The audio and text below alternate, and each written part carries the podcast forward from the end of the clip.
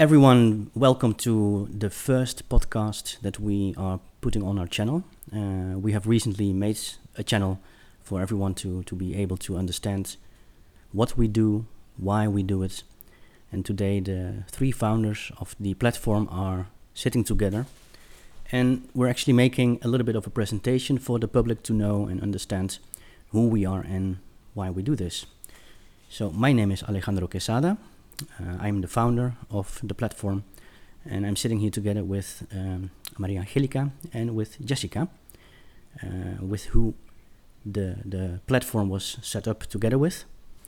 Uh, we're going to go a little bit through the history of the platform, uh, the history of our adoptions, touching a little bit base with um, our own adoption story, and I would like to give the word here by to um, Maria Angelica, so that she can present herself a little bit.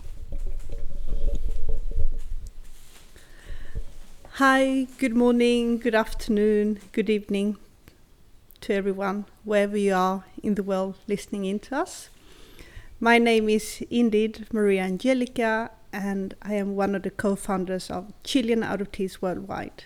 Um, I was adopted to Sweden when I was eight and a half. Uh, I landed in Copenhagen on the 16th of January 1984 However, I grew up in a town called Helsingborg, which is in the south part of Sweden. Now, my story is a little bit different to most adoptees. Uh, I know I'd, we know that there is a group of adoptees that were a bit older who got adopted to all places around the world.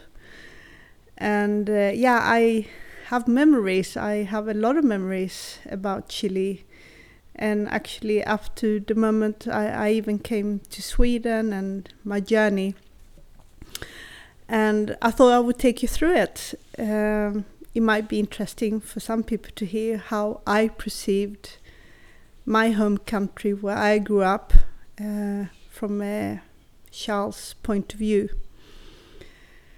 Uh, I grew up in a little village called Nacimiento which is in the south of Chile. It's about eight hours uh, drive south of Santiago, along a river called Biobío. And this old village has a port, no, no port, sorry, a, a little, well, it's not even a castle, but um, It's like a fortress. it's a fort, right? Yeah. Yeah, you also been there. And um, to be quite truthful, I maybe should know the full story about this town, uh, this town, which is a town today. In those days, was a village.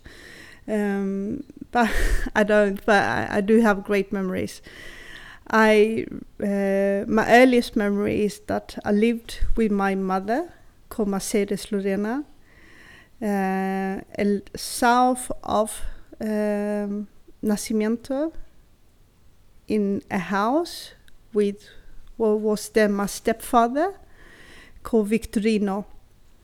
And my mother was married to him and had two children, um, who was Paulina and Dexy. And the way I remember my childhood, it was a good childhood. Um, we had a pretty big house. I know that uh, we owned like a cafe bar uh, where we sold alcohol. And uh, the whole house was made of wood, and we had proper flooring, wood flooring. Uh, so we had sort of the living room slash uh, bar, and then we had a huge big kitchen, and then we had about two sleeping rooms. Um, now, obviously, a lot of the life of living was always centered around the kitchen, and it was like a sort of open fire. And if you went out from the kitchen, you had the outdoor terrace, which was covered with um, grape vines growing over the terrace, so you had a bit of shadow. When it used to get very hot in the summer, and then we had a huge big garden. And one of the memories I have that is to today very strong that with Victorino, with my stepfather, we uh, in the far back of the garden we had uh, we, we actually gr- um, digged a huge big hole into the ground and here we were actually doing an outdoor toilet because in those days, and now we're talking about 1972, 1973.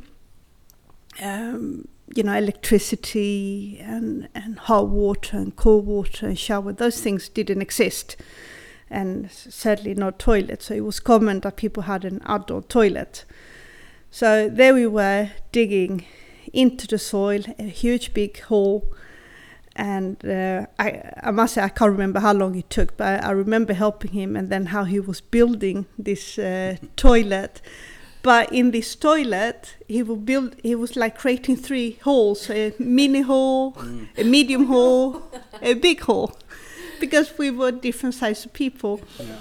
and it, this may sound a bit gross but i can remember looking down into this so fascinated. You know with all this where is it? And obviously the stank was quite profound right? But yeah, that's that, that's one of the memories. And and then the the other thing I, I, I remember pretty well was as well that my mother now going from the toilet going over to food obviously was that we used to cook and because we lived close to the river we had a lot of fish and we had a lot of salmon and a lot of mussels so it was common that we went out fishing but she used to make this sort of cazuela with a lot of this seafood or river food, I should yeah. say. Nice, nice.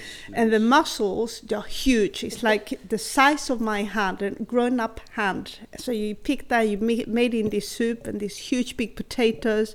And everything was always served with uh, coriander, obviously, and with chili pepper, home toasted chili pepper. which is called. Uh, it's like the uh, cacho de cabra, like yeah. the roasted ones. Yeah, exactly. Yeah. yeah. Uh, and uh, I can remember Paulina once uh, even putting her finger in the mussel. Oh. And what does the muscle do? Yeah, it. The, closes on a little child. That's really painful, yeah. right? Oh. Yeah. so I can remember her shouting and screaming. My mother coming to the kitchen. There she stood with her little finger pointed to the air with a muscle attached to it.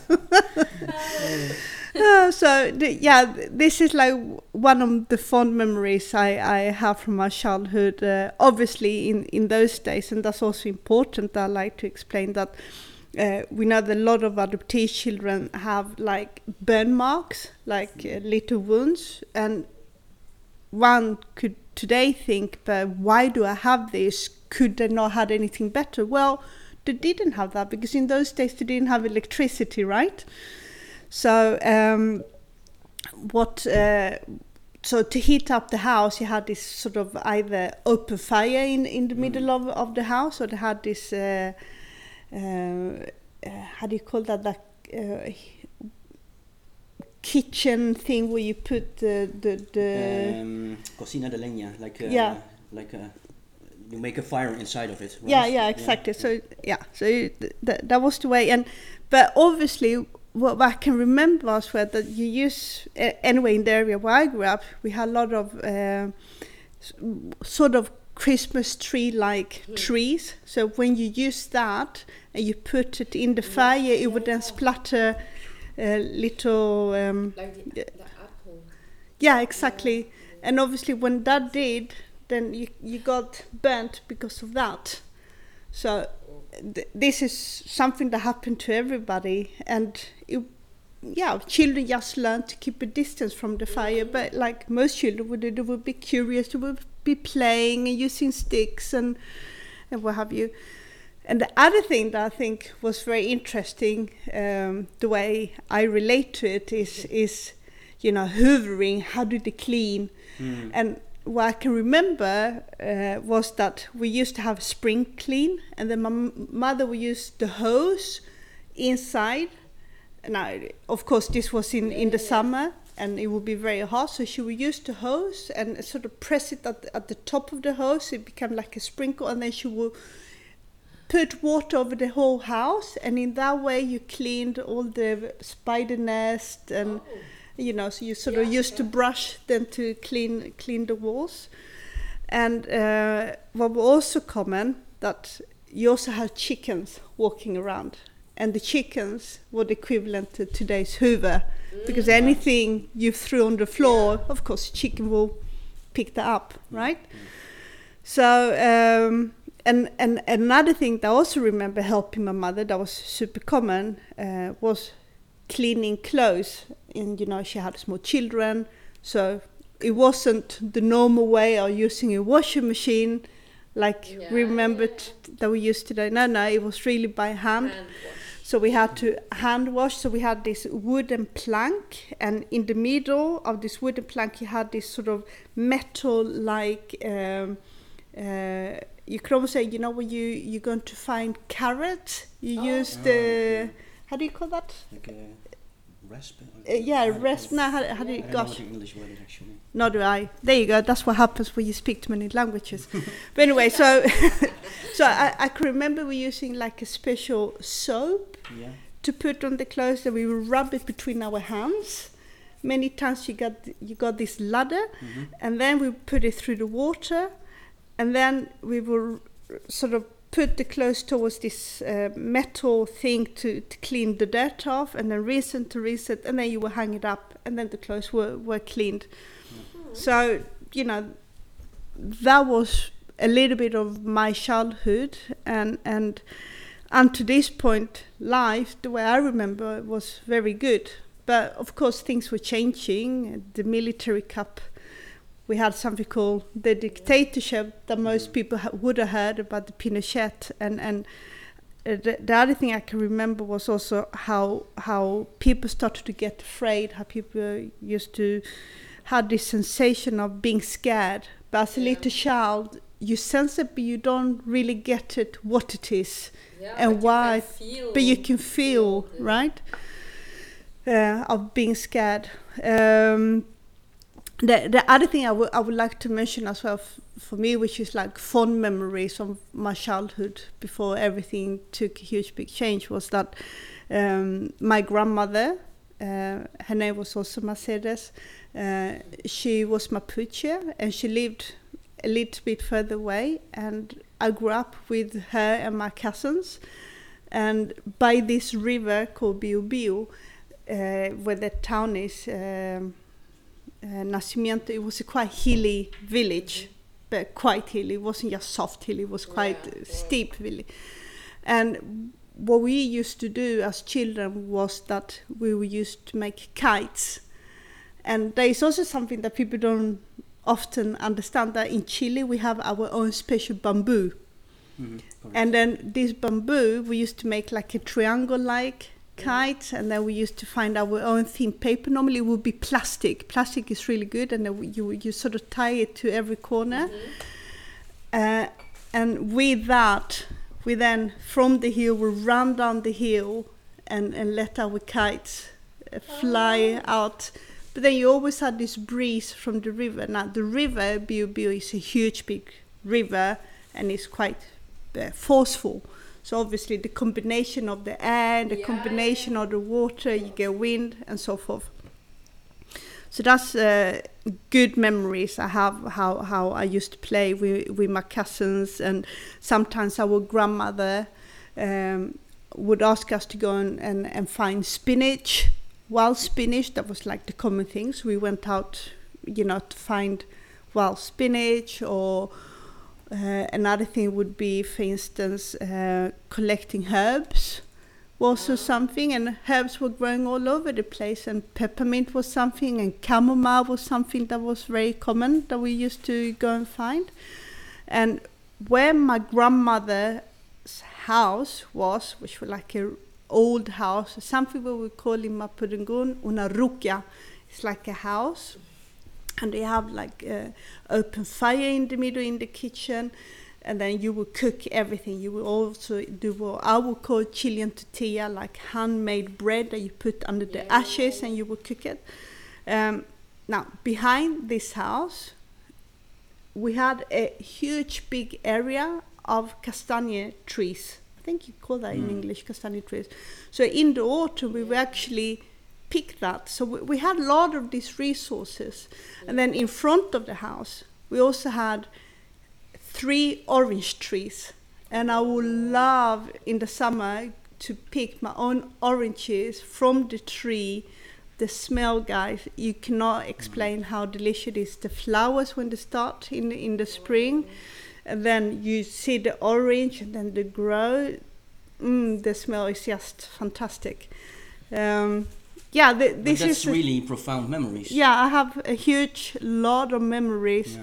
And another thing I'd like to mention as well that th- th- one of the last sort of memory things is um, I can't remember wh- whether that was like in the spring or whether it was in the autumn, but definitely when it been raining, we used to see um, glow flies, fireflies, Fireflies. and and I used to think that was really magic as a little girl. For me, that was like the fairy tales coming out. Yeah. So this is sort of just an highlight of my childhood. And Mm. then came the day when Mercedes was pregnant again, and uh, Victorino bought me a dog. And and uh, it was Who a was Dalmatian. Victorino was my my stepfather, so the yeah, yeah, yeah. the man I married uh, had married.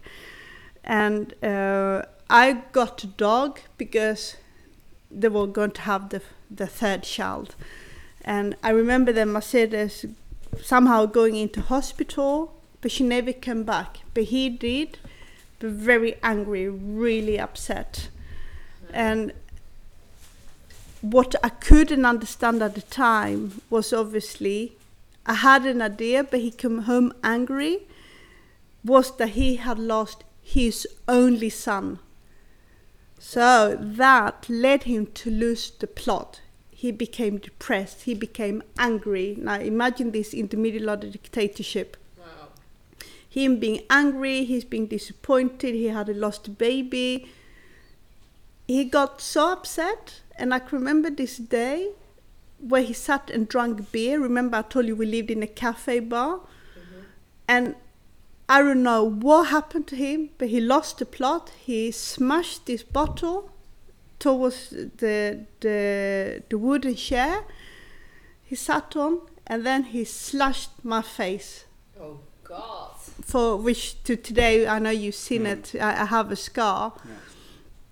Now, what happened after that, I can't really remember. But the only other thing I remember after that is that all of a sudden, both Mercedes, my biological mom, uh, Paulina and Dexy, and I, we were thrown out of the house. And what happened to the dog? Yeah. Oh yeah, and the dog. He he actually even uh, yeah killed the dog in revenge Wow. for the fact that he had lost his baby son. Oh my God. So at this point, everything just changed. Mercedes lost the baby. Now she was put out on the street. I lost my little baby dog, and there we were. And this was right in the middle of the dictatorship. You know, people being feared. So what did Mercedes have to do? She had nothing. She had literally nothing. And I can remember how we had to walk over this big bridge, wooden bridge. It's like many meters high from the river. And, the- and in those days, the bridges is not like today, they're made, made of cement, they were proper wooden bridges. And you could see the holes, and you could see the streaming water under. And I was so afraid walking with my little sisters over this, this river. We came into the city of, of, of uh, Nacimiento. And um, there my mother somehow managed to rent a little house but she didn't have a job she had nothing so what did she have to do to even get a bit of food for us there was nobody to help her Yeah. And now- anything. He- she couldn't do anything, yeah. Anything so now we were finding ourselves poor no house nowhere to sleep and i can remember i can really remember how the police was super present on the streets and how how the military were actually drag people out of their houses um, anyway then then we stayed at this house and unfortunately at this moment my mother needed to have money to buy food so she had no other choice than to sell her body Yeah. and as a little girl, I used to follow her. So I have seen quite of the uh, stuff that happened to her. I will not go into details about that. But then, unfortunately, she she she met a man who with whom she started a relationship, And then a couple of months later on, they ended up moving together. And uh, this guy's name was Pancho. His name is here Pancho. His real name is something different. But this man ended up violating me so bad. So I ended up being hospitalized. And it was when I came to the hospital that my life changed.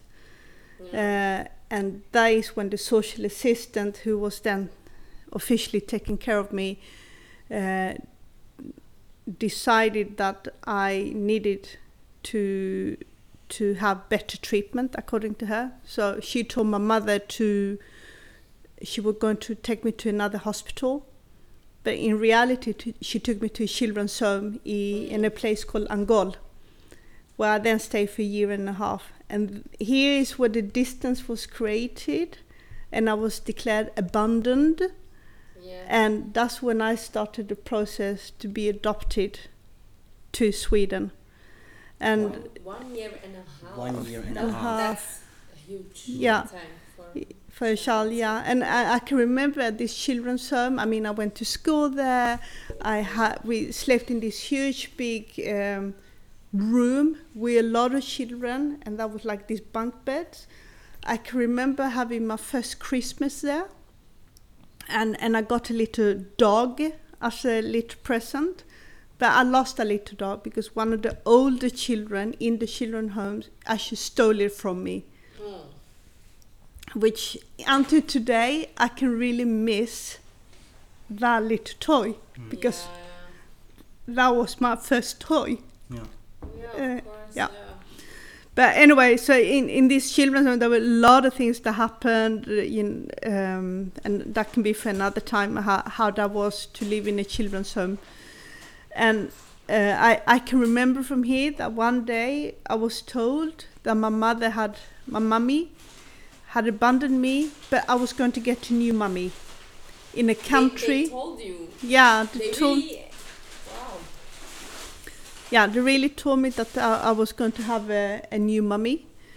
And so I, I knew I was going to a place called Sweden. And I can remember sitting in this playground with a bunch of flowers and, and playing to have a new mummy, not to have a new mummy, to have a mummy, not to have a new mummy. So I was already aware at that time that my mother, the way they told me, my mother, my biological mother had abandoned me, but I was going to get a new mummy. Oh God. And then from one day to another, I, uh, we had even celebrated uh, uh, the National Day. It was in September. They had the National Day, 18th. the 18th, yeah. And we had preparation for the sorry for the National Day. We've been doing all these festive things, and um, from here maybe a few days later, they said, right, you're going to leave this children's home. And I was taken Oh to a very posh family in a place called Los Angeles. And this place in Los Angeles, where I lived, was with a couple called Nelson and Olympia. And they were very posh people that had uh, uh, servants in the house. It was a lovely God. modern house. Another. And Another yeah, new another change. new Yeah, People, new environment. yeah. Oh. And I remember Nelson and? I was now, let's say, eight and three months, something like that, four months. And um, I, so basically, what I have learned that I came to Nelson Olympia to learn how to become modern, how to live a Oh. posh life, to get prepared for the new life I was going to encounter when I came to Sweden, to learn to eat properly, to learn to dress no. properly. So imagine that I went from a countryside girl to all of a sudden having hot water, cold water, somebody standing in the kitchen just cooking. Uh, and they were really nice people and they were absolutely beautiful. And when they got to know me these few months I stayed with them, I know now later on that had I known, they would have adopted me. But my Swedish mother had already started Oh, the no. process and even flew down to Chile. Little did I know at the time. And she had to go to the courthouse in Nacimiento to sign for my adoption. Now, whilst this was happening with my mother, Swedish mother then, I was then from Nelson and Olympia taken to Concepcion. And in Concepcion, I celebrated my first Christmas, which was 1983. And um this was at the house of the other social assistant called Esmeralda Quesada. No. And here I got my first other present I had ever been giving, uh, and it was like an Apple hairbrush and an Apple mirror, and I still, until today, I have it. Oh So always God, kept so it. nice. And I can remember that in her posh house with her children, she had like an open fire, and there they had like socks where they were actually putting little presents. So that was my first Christmas, 1983. And then I stayed, I think, with her for one week and a half. And then with her daughter, Esmeralda, I was transferred to Santiago to another foster home that was arranged through this woman called um, Aya.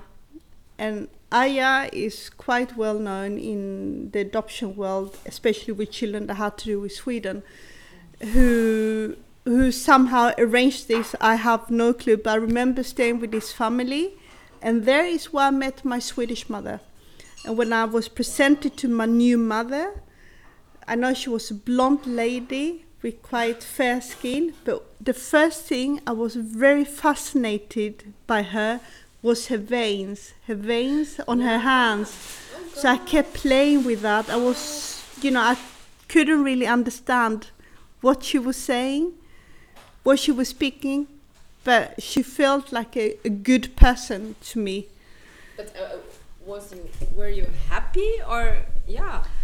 I I cannot imagine the feeling um, in this kind of situation. You your mother told uh, uh, left you and then you moved to another couple and then again. Were you then happy to to meet this Swedish lady or yeah? You know, I mean, when I look at it now, I think when you are in a situation like that as a little child and people be telling you your mother has abandoned you, where else are you supposed to believe? You can't Yeah, believe I anything. know. Anything, any person I was meeting who were doing nice things for me, they were wonderful people, and they were generally Yeah, wonderful yeah. people. You know, they didn't mean bad. They were obviously in their interest, but so everything felt good. But I, I can remember also, I always wondered, but why has mommy abandoned me? Does mommy don't want me anymore? What did I do wrong? So you go along with, With things. feeling, yeah. Mhm. So I, I met Mercedes, uh, no Mercedes, sorry, m- my mommy, then Ulla. She couldn't speak any Spanish, and I couldn't speak any Swedish, so I have no clue how we communicated. But I remember how we a few times did go to the house of Aya, Anna Maria Emgren. And this house where Anna Maria Emgren lived was a beautiful estate. It was a beautiful place. And she had a huge big swimming pool and uh, further back of, of the house and the swimming pool she had a lot of horses and it was just so different from anything I knew obviously in in um, in Nacimiento because that was real the countryside real countryside. So Santiago to me was very different especially this rich rich area of, of Santiago. So I remember being with Anna Maria Emgren. I have even photos of her, she cuddling with me, me even swimming in this swimming pool with my mum and so forth. And then came the day, I can remember how they took a photo, and that was my first photo, and that was obviously in preparation to arrange my passport Oh. to be able to leave the country. And I remember them buying clothes for me, and I couldn't understand why I had to wear trousers. Because that was something I was not used to. trousers, and then there was this thick kind of boot I had to wear, something I was also not used to. Sweden. Yeah. Hello. And then came the day that we had to fly, which was the 15th of January 1984.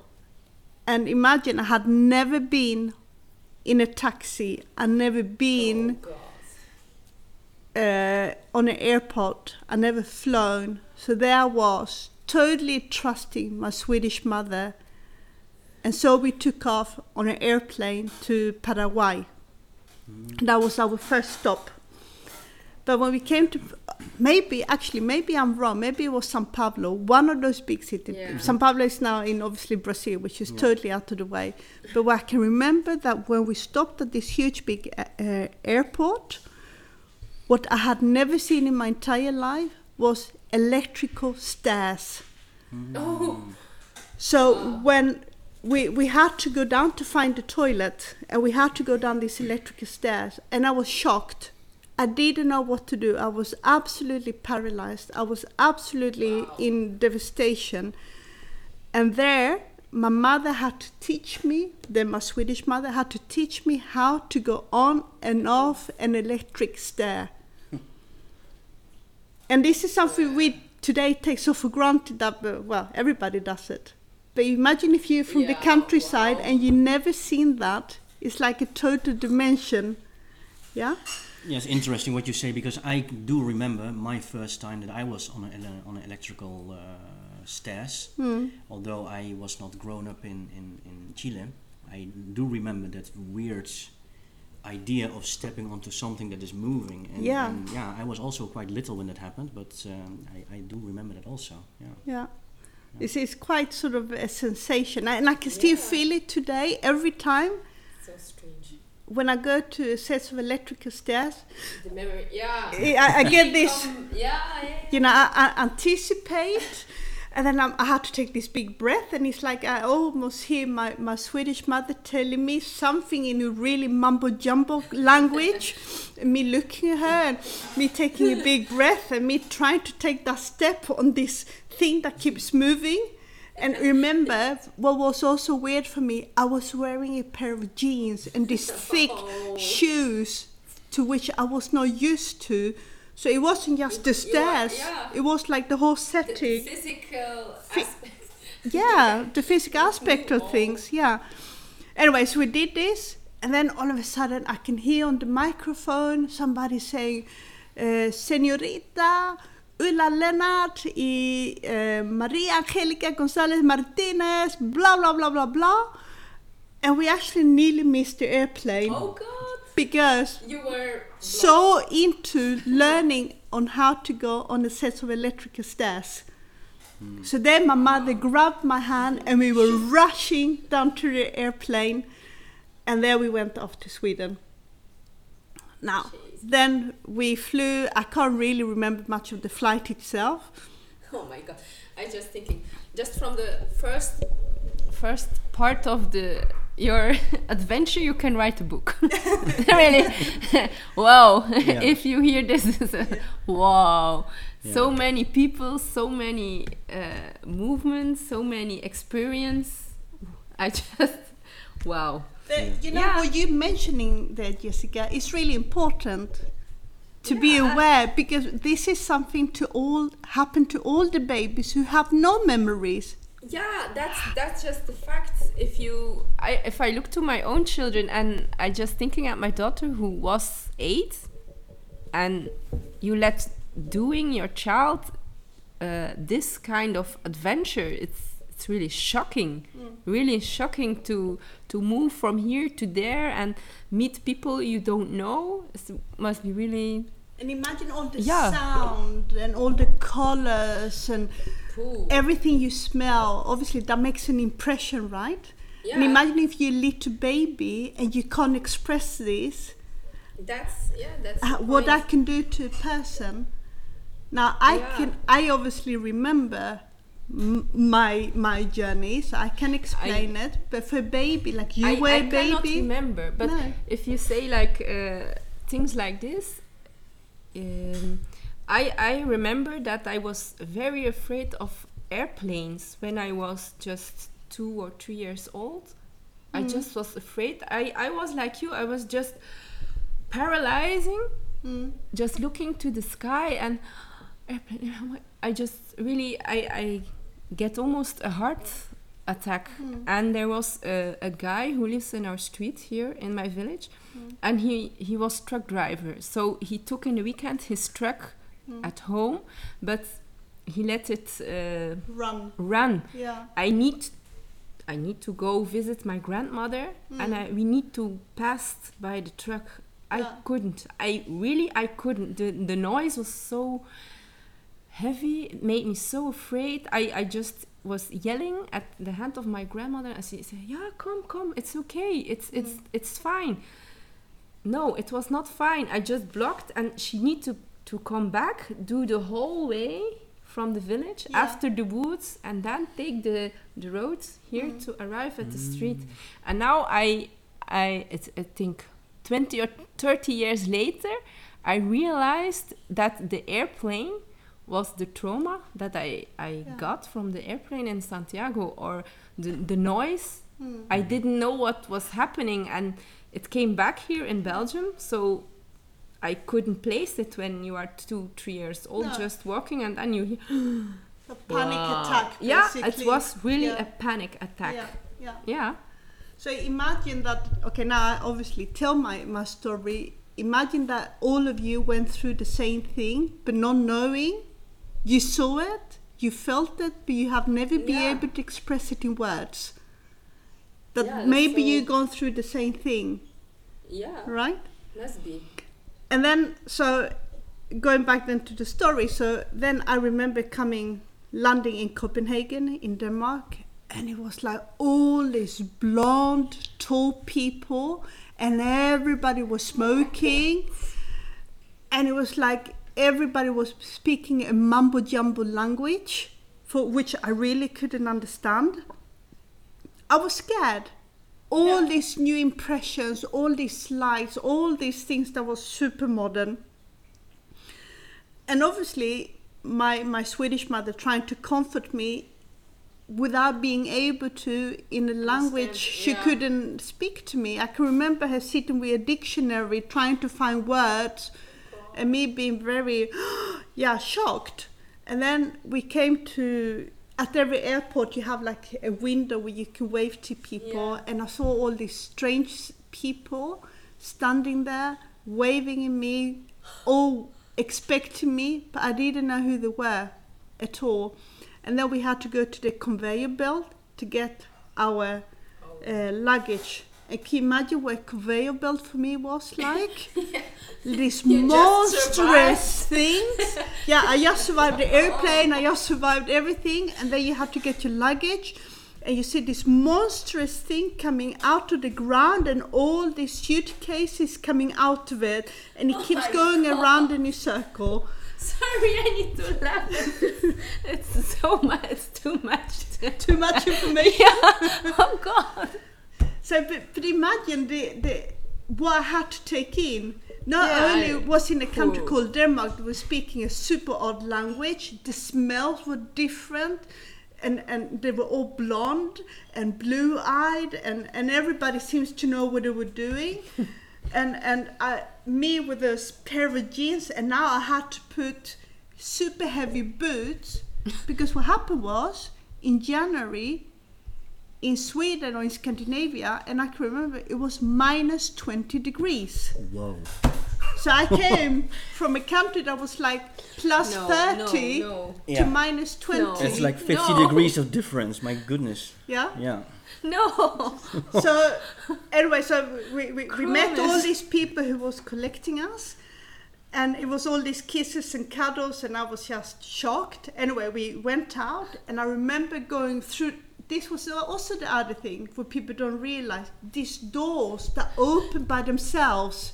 Mm, Can you yeah. imagine? I see these doors opening and closing, opening close. and closing without me having to do anything.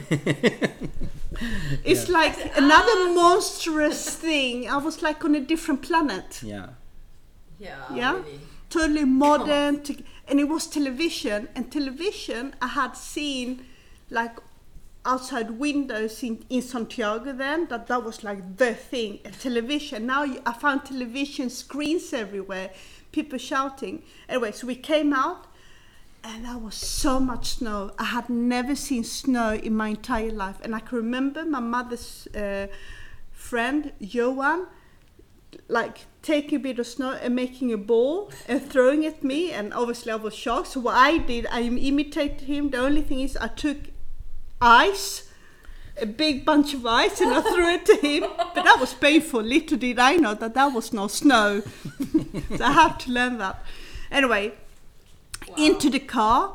And in those days imagine in those days they didn't even have seat seatbelt so there Ah. we Oh, were yeah, yeah, put yeah, yeah, into the car people smoking, my mother was smoking. And I had to go in the car. I'd never been in a car in my entire life. So not only had I flown. I, fr- so from my, my village I came from in, in Nacimiento. I went to live to many different rich families and then I had to be on a bus up to Santiago. I've never been in a bus. And then I had to live uh, be in a swimming pool. I've never been in a swimming pool. And then all of a sudden I had to learn to go an electrical uh, escalator and then an airplane and then coming to snow and winter but if you think that was enough, uh-uh, I had a lot more to expect ahead of me because from from Copenhagen I had to go to Helsingborg and in those days they only had ferries. I had never seen a ferry in my entire life. so all of a sudden I had to cross water on this cruise ship with all these people. You people. won't believe it if you tell. Yeah. I believe you. Yeah. It's so. and so th- only that this thing to be on a ferry and it was minus 20 and we had to cross the ice Öresund is that's the area was called. And I, I can remember we going out from the uh, the boat now you've seen that boat. And as the uh, boat was going through the water it was crunching the ice so the ice was like making all these noises. And then luckily we came to Helsingborg and then I came to my mother's house and that to move into a house and she gave me a room and i can remember I said this is your room. I was shocked because i was Yeah. not used to have a room. I was not used to sleep in my own bed. And then i can remember going oh, into Oh, this bathroom and in the bathroom you had this tub and you could get hot and cold water. I mean that was like too cool right That's yeah magic, that's yeah. magic Close to magic. and then a shower I never seen a shower. Can you imagine? You you pull this tub up and there's water coming from the ceiling, and she had a bathtub, and not only that, she had a washing machine. Oh. Can you imagine? I stared at this washing machine that was going running in circles. And then the next thing I remember going into the kitchen and I was like all super neat. There wasn't an open fire in the middle. No, no. There was something called an oven and there was a refrigerator where she had all the food and this table. And and I remember sleeping in my own room and that was the hardest bit. I had never felt so lonely. Yeah, of course. Oh God. Jesus. Yeah. Yeah. anyway that, that's my my first story of coming to sweden and and my journey how i remember it and and how daunting that was and then living in a home where nobody yes Yeah. nobody spoke my language Cruelness. What's Yeah. a story? yeah Yeah. Wow. Yeah. so imagine what it could have been for a baby stolen from the mother and then going through the same process Hmm. Yeah, yeah. Yeah, that is um, that is indeed a little bit of my story, which we will most likely uh, put in an, the next episode. Um, but yeah, this is basically what we try to put to the public a little bit who we are, what we do, what it is based upon. We have lots, lots to cover. There's a lot of information that we maintain today, and I think, uh, yeah, Maria Angelica, very thank you very much for sharing this uh, very intense um, history that you that you have been living with those vivid uh, memories. Um, being able to actually tell about how things were smelling, even how they felt, and how it felt for you.